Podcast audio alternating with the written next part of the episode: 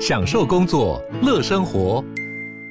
就算不在办公室，也能从容应对线上会议。HP Dragonfly 透过专业的 HP Presence 设计，内建降噪及会议快速键，搭配清晰的 Bang & Olufsen 音效，增强音讯及视讯功能。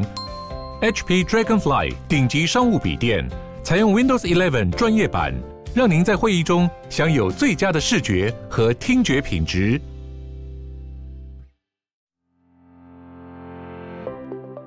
就习近平的政治性格来说，他也会希望要集中权力于一身。你可以从这个七个常委的名单当中都可以看得出来，就是满朝尽皆习家军啦，代表习近平的权力现在又达到一个空前的稳固。习近平就说，一个是迎来中国共产党成立一百周年。第二个大事就是中国特色社会主义进入新时代。第三个大事是完成全面建成小康社会的历史任务。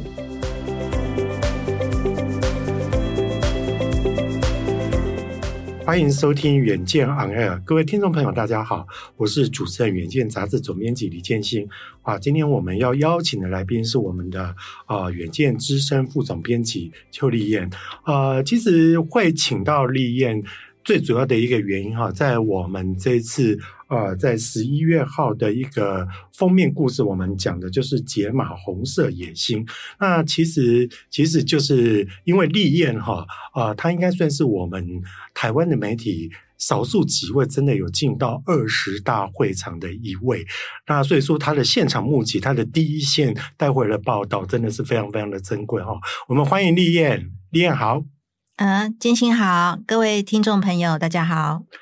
哇，说到立燕哈，其实这次的二十大真的是非常的精彩，尤其大家从电视的一个转播上面就看到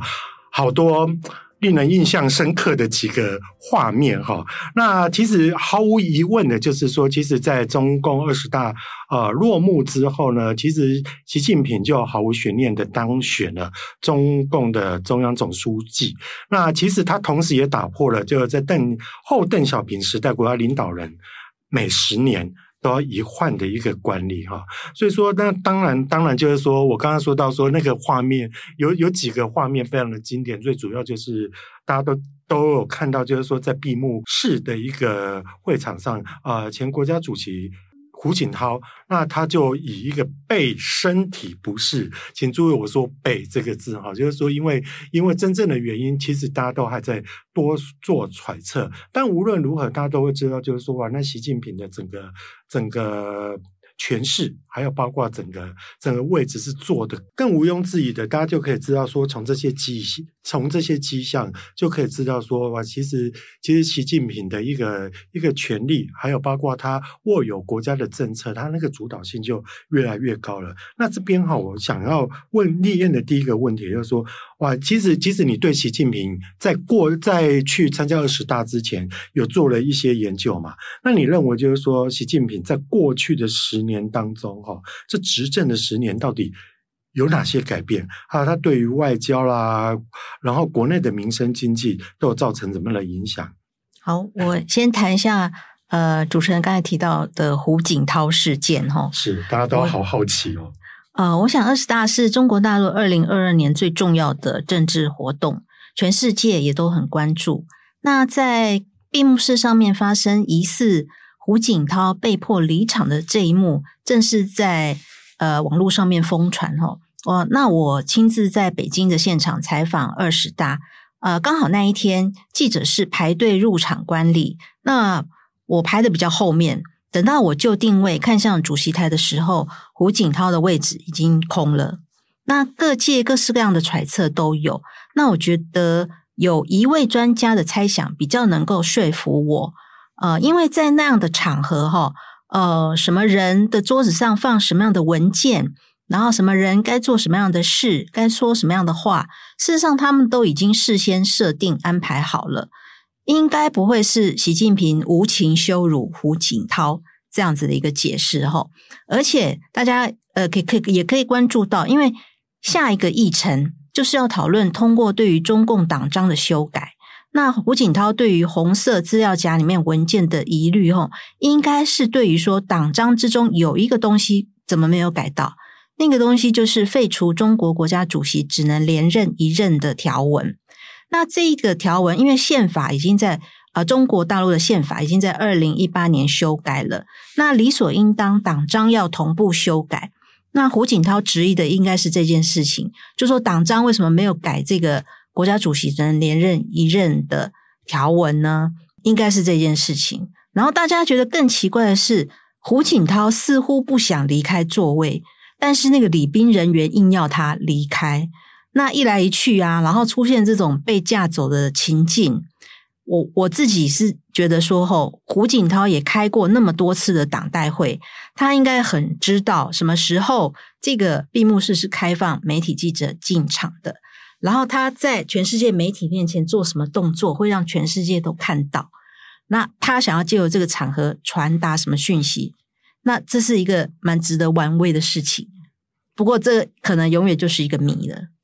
哎，可是立燕，你刚刚提到，就是说哈，那胡锦涛应该有 challenge 的，就是在于，就是说，呃，为什么没有把那个得连选一任的这个部分给给废除掉？可是照道理讲哈，如果说他的主张这样，不是对于习近平是蛮有利的吗？是是跟他的想法是一致的啊？照道理讲，应该是不会有冲突，应该是顺遂的才对啊。我刚才有提到嘛，就是说那个场合要做什么事情、说什么话都已经设定好了。那你如果某一个人对于某一条党章有意见的话，嗯、他应该在之前，大家在党代会在讨论党章的时候就要。提出来了，对，嗯、不是在闭幕式上面。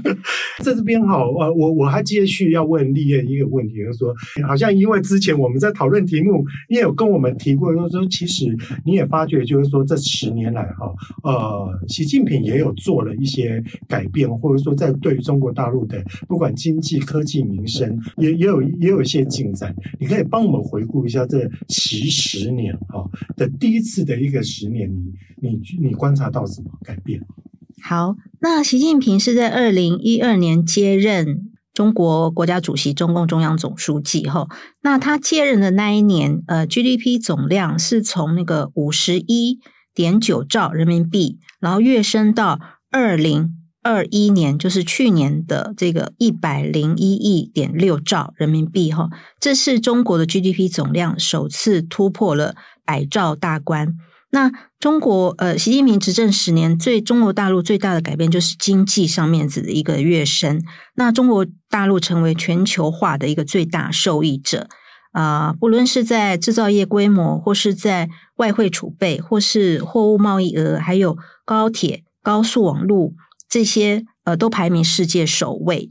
那这样子一个国力的强盛哈，呃，当然对中国来说是好事，但是。因为他以前不是那么强，所以他强势的时候，很自然会让周边的国家感觉到受到威胁。那在这样子一个情况，有有一点点敌意的情况下，然后偏偏他的很多外交官呢、啊，在那种国际场合做出战狼外交式的发言，那成功让中国变成全世界的敌人。所以这个是呃，习近平在这十年当中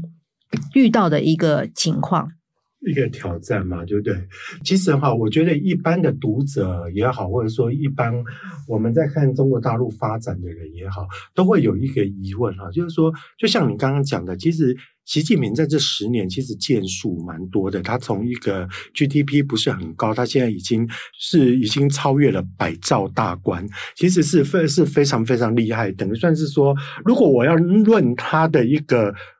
绩效的话，它的 KPI 应该算是也也达到。照道理讲哈，我们一般人就是说，哎，这个时候工程我就必须要升退。然后另外还有一个情况就是说，因为现在其实国际的情势都是对于中国不怎么 friendly，然后比较严峻的。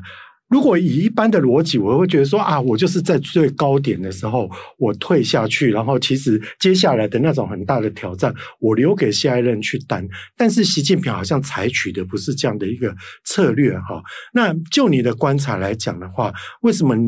为什么习近平在这个时候呃会有点跟一般人的逻辑不一样，还想要集权于一身呢？那那他现在集权了之后？我我想他遇到的挑战应该蛮多的。你这样观察起来会有哪些挑战？嗯，我先说明一下哈，呃，中国的国家领导人通常都是十年做十年。那习近平从二零一二年做到现在，理应他应该在二零二二年的时候应该要交棒了，但是事实上是没有的。那他为什么想集中全力于一身呢？可以从那个二零一八年他修改宪法开始追溯起。他那时候还没有说非常的呃军政，然后政治这边的权力一把抓，但是他在那个时候想修宪，会通过胡锦涛还有江泽民他们的同意，是因为台湾问题。就有一个专家跟我说，哦、呃，如果让习近平连任的话，他有办法，就是说呃收拢各方势力，然后集中来对付呃，哦、集中来解决台湾问题。呃，对对对对，但是。胡锦涛和江泽民没有想到的是，呃，二零一八年开始，中美挑起了这个贸易战，嗯，所以这个情势让当初习近平可以连任的那个背景又不一样了，所以那宪法已经改了，那到现在就没有办法再回头再去修正，所以就继续让他连任。那事实上，面对很多的挑战，就习近平的政治性格来说，嗯、他也会希望要集中全力于一身。然后他可以掌握军队，然后他可以掌握呃政治人事的任命。按照他的说法，他是想要办大事。至于是什么大事呢？就是刚才主持人提到的，他会面临的挑战。呃，立燕的意思就是说，因为就是因为挑战很多啊，所以说就必须要一个强而有力的人来来执行执行国家的政策跟。把一些力量可以可以可以拿来做集中了哈。那那我我觉得另外哈，在二十大的一个会场，还有一个部分其实也是蛮引起大家关注的，就是说哈，他那时候公布了七个新任的中共中央政治局的一个常委。那我们知道，其实哈呃，所谓的政治局的常委，他其实掌管的事情就非常的多，包括就是说，诶，是外交的。那经济的还有国安的这些部分，所以说哈，除了总书记是谁，国家领导人是谁以外，哦，所谓政治局的常委选的是谁，也非常的知识体大。那我们知道，就是说，我们都把它誉为这是七个嘛，我们都誉为说哈，这是中国最有权势的七个人啊。那立燕可不可以告诉我们说，这七个？是哪七个？那还有就是说，这他们的背景是是怎么样？还有他们的背景又代表着什么样我们不为人知的一些意义？这一次中共人事的高层布局啊，的确令不少专家跌破眼镜，眼镜而且眼镜碎在地上都捡不起来，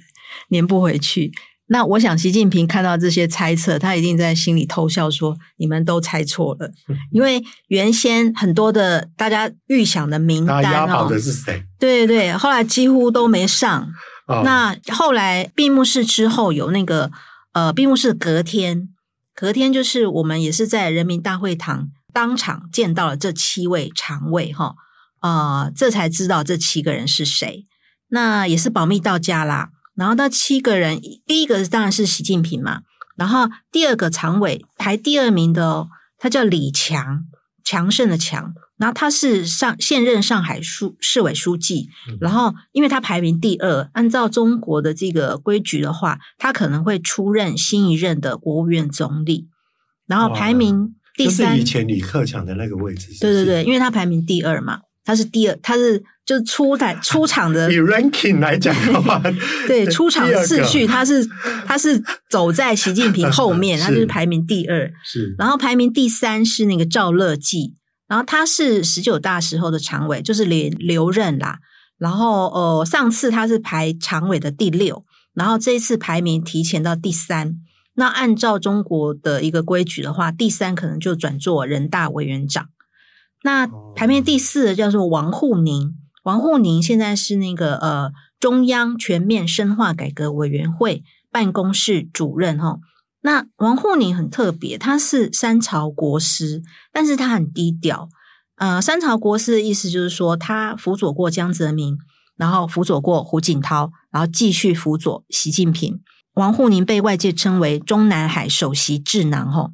那王沪宁继续留任，可能意味着在明年，就是二零二三年的时候，会接替王岐山担任国家副主席，这个位置很高哦。他会协助习近平处理涉外，尤其是对美的工作啊。那这里讲一个小八卦好了，呃，网络谣传赵乐际还有王沪宁还有习近平是同学，然后网络就 戏言说：“哎，看看同学多重要。”不过我去查，我是还没有查到他们是哪一所大学的同学啦。好，那就是。就是讲一个玩笑话，然后排名第四的是呃第五的是蔡奇，蔡奇是现任北京市委书记，然后排名第六的是丁薛祥，他现在是中央办公厅主任兼国家主席办公室主任。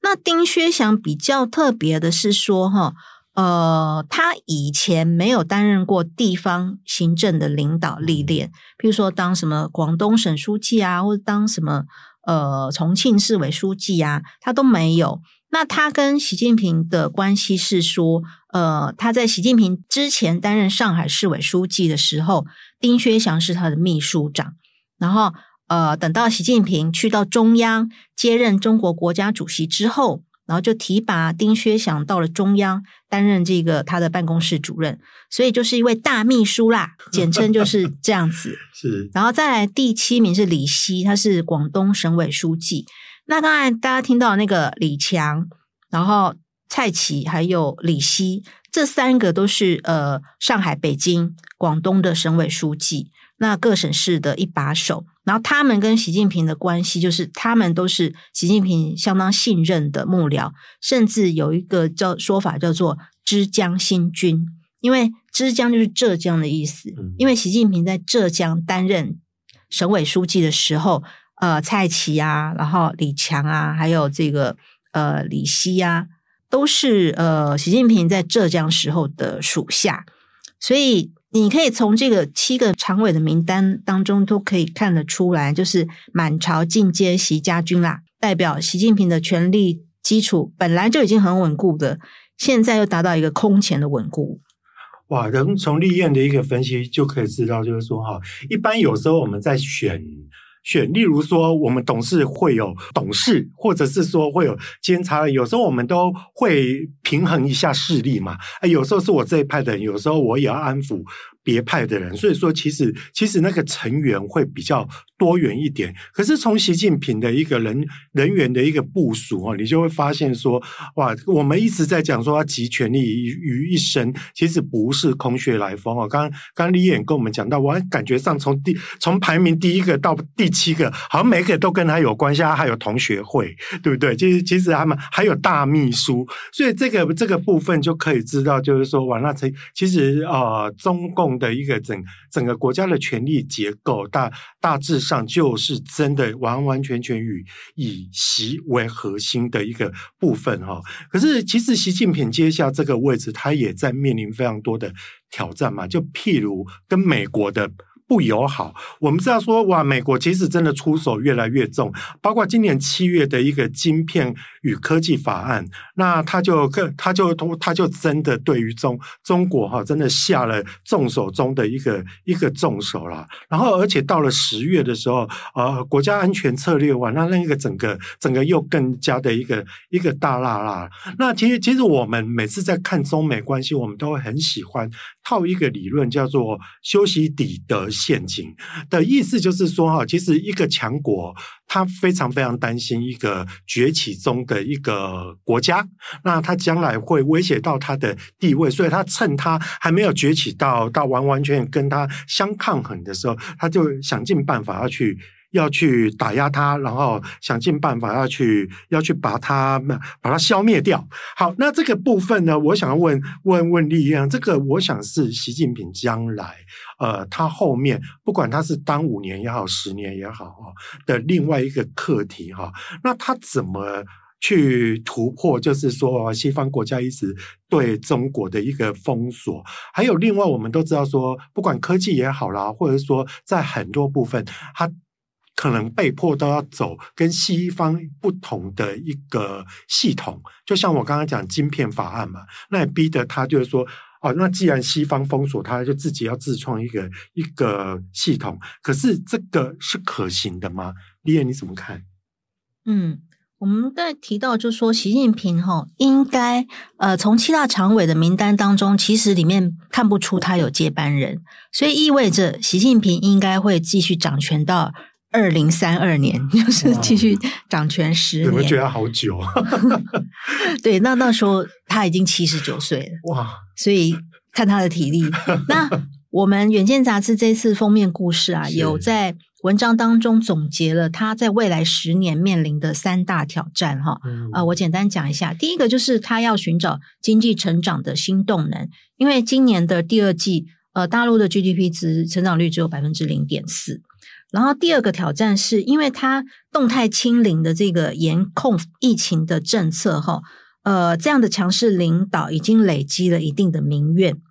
然后，呃，第三个挑战就是中美对抗升级，然后这个摩擦是有增无减。所谓的修昔底德陷阱，哈，呃，其实不是今年才出现的，在二零一八年中美贸易战的时候就出现了。啊、呃，修习底德陷阱，这个听起来很拗口的一个名词，哈，指的指的是那个历史上一个新兴的大国在崛起的过程当中，它会受到守城势力的阻挡。然后双方产生不可避免的冲突。那就在中共二十大召开的前一周，美国不晓得是不是有意还无意，就祭出了堪称核弹级制裁的史上最严晶片禁令，就是呃不能再出口晶片和设备到中国大陆，然后使用美国的技术或设备的企业，比如说台积电。也不能够把它 生产的晶片出口到中国，所以这是史上最激烈哈。那这这就无疑当中促使中美两国的矛盾更加激烈。所以未来十年，呃，习近平一个很大的挑战就是面对那个中美博弈这样的一个情况。那呃，中国与西方脱钩的策略，现在看来已经是现在进行式了，双方的高层都已经。赤裸裸的表示了这种这种态度哈。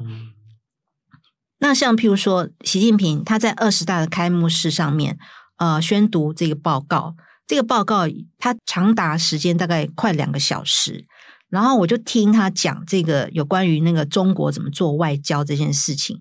他提了非常多次的那种反对冷战思维，然后反反对单边制裁。极限施压，然后反对霸权主义，反对保护主义，反对霸凌行为，所以你就看得出来，就是说中国对于美国的一些呃做法，事实上是定义成就是美国单边，然后以霸权主义的形式，以强权政治的形态来应对中国。那中国是反对这样的霸凌，嗯、所以他一定会做一些呃保护自己的一些行为。那在科技上面，中国的策略就是采取自主创新。然后，因为刚才讲提到晶片嘛，然后其实晶片那个比较会压制到中国先进制程的做法，因为中国在成熟制程这边已经是世界产能增加最多的国家。譬如说，应该是在十八纳米以上的这些制程的晶片，中国都可以自制，但是在先进制程就是十四纳米以下的，可能会被卡脖子。所以中国可能在这一块就会面临到呃来自美国的压力。哦，例如我很好奇哦，你刚刚有提到就是说他他做了一个报告两个小时，他一个人就这样报告两个小时啊？对啊，而且他是站着。哇，对对对，中间还要鼓掌，这就鼓掌。哇，可对，就我我因为我为什么特别会问立燕这个？因为我觉得这个对于一个七十九岁的老人哦，你就可以知道说他的体力哈，包括他的意志力。真的是是蛮强的，所以说哈，他他就算二零三二年八十九岁哈，都都会都可以知道，就是说，其实习近平的的个人的耐力跟那种是是是真的是真的值得我们关注。哦，他今年只有六十九岁啊，今年六十九哦，将来是我帮他加了十岁，但是六十九岁能够其实也很高龄哦，也是站两个小时啊，而且感觉他都中气十足。理解理解，因为我今年五十岁，你叫我站两个小时。我当然也没办法办法了，对，然后，然后，但是立燕她刚刚提到一点，就是说，为什么我要特别提到，就是说，这两个小时是不是她一个人报告就可以知道？就是说她的意志非常的坚定，就是就是说她对于美国呃打压她，然后以及以及一个单边制裁这些。等等的手段，他是非常非常有反应的哈。那刚刚其实其实立燕也有提到，就是说，呃，他在科技自主的这一方面，他有提出他一些见解。那我这边要接下来问立燕，就是说，其实他好像也有提到一个，就是说到。二零三五年，中国式的一个现代化，然后高质量的发展和健全国家安全体系。最重要的有一个词，就是说哈，要在要成为十二个领域的强国，就是我们简称的十二强国哈。那这个部分就是说哇，那可见，其实我们知道以前的。中国的所谓的每每一次的一个一个什么“十二五”啦，然后“十三五”啦，这些他们的五年经济计划，其实他们都落实的非常的彻底。所以这个十二强国，我觉得值得我们世界去注意，就是说，那中国在哪些领域，他已经有打算，而且正在做的。嗯，我想这个呃，二十大最重要的一份文件就是这个报告哈。这个报告总共有七十二页。然后，呃，习近平，我帮他算一下时间啦，他应该是花了一个小时又四十三分钟，几乎不中断的念完这七十二页的内容。哇！然后每一页大概应该是有八八九百字。呃，这个重量级报告大概有十五个部分，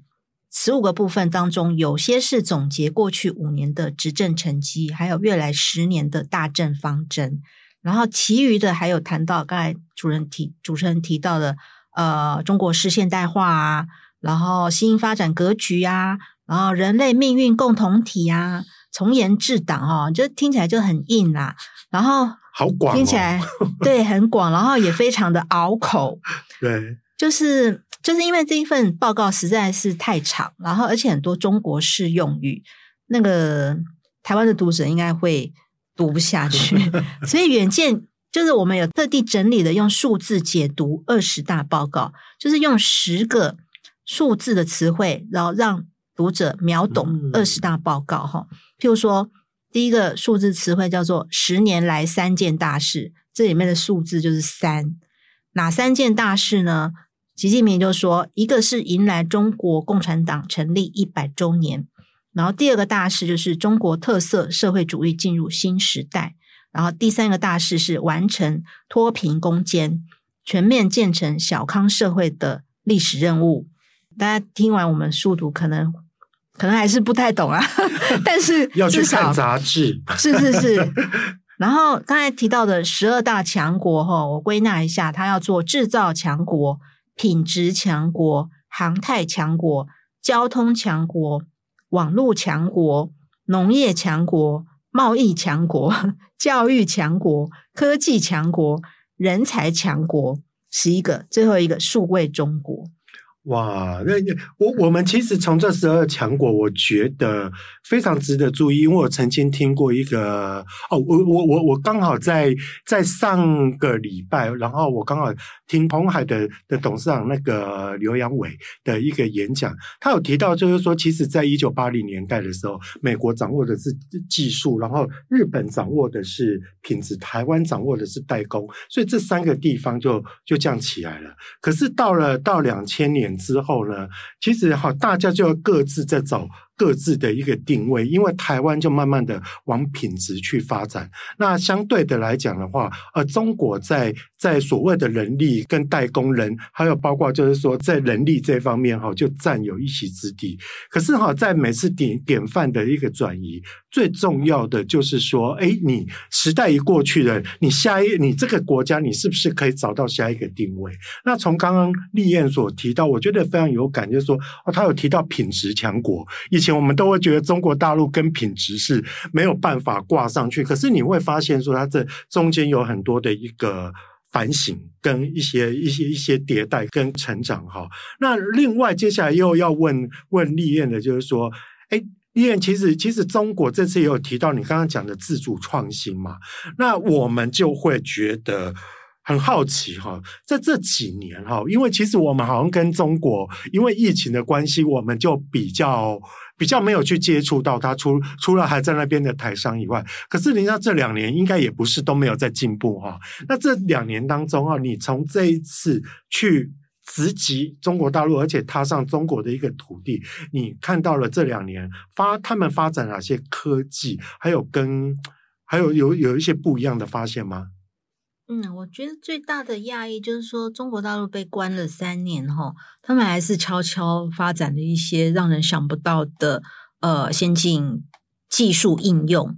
那我去到呃北京之后，有去拜访百度，百度就是应该大家都知道吧，就是一个做搜寻引擎的大陆公司。但是百度我在参观的是它的自动驾驶计程车。的这个领域，他们已经进步到什么程度呢？就是我实际去体验哈，呃，坐上一部计程车，这自动驾驶的计程车，可是驾驶座上面没有司机哦，这不是完全没有人哦，对，他只有在副驾驶座坐了一位叫做安全员的人，然后呃，比较特别是说哈，呃，我们要到达那个北京旁边的一个。像郊区，它叫亦庄。对，然后在这个亦庄的地方实实地感受一下这个自动驾驶计程车哈。呃，它有一个 APP，你打开之后你就输入出发点和目的地，然后呼叫车辆，然后过了一会后，真的有一辆车来咯，然后它是呃车顶上会戴着一个帽子，然后这个帽子其实是感测器，然后开了过来之后，呃，因为没有司机嘛，所以他怎么帮你开车门呢？它是你自己不能开，你要把那个手机 APP 出现的那个条码对准它车身的侧边有一个荧幕，对上去之后，然后它就帮你开车门，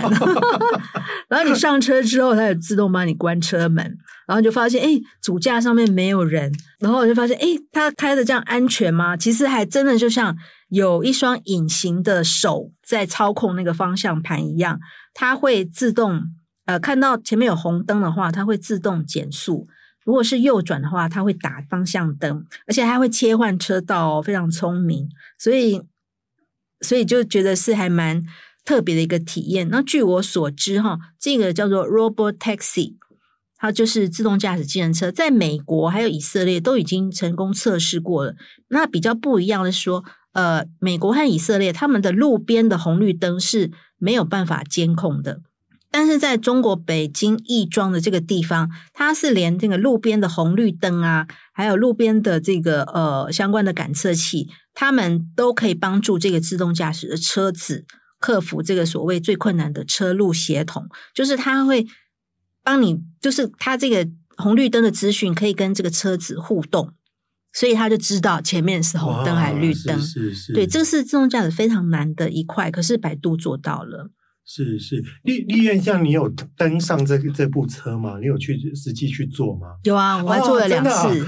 哇，那那所以应应该有那种进入明日世界的那种那种感觉哦。而且很棒的是，因为他们现在在推广期，然后车资打零点一折，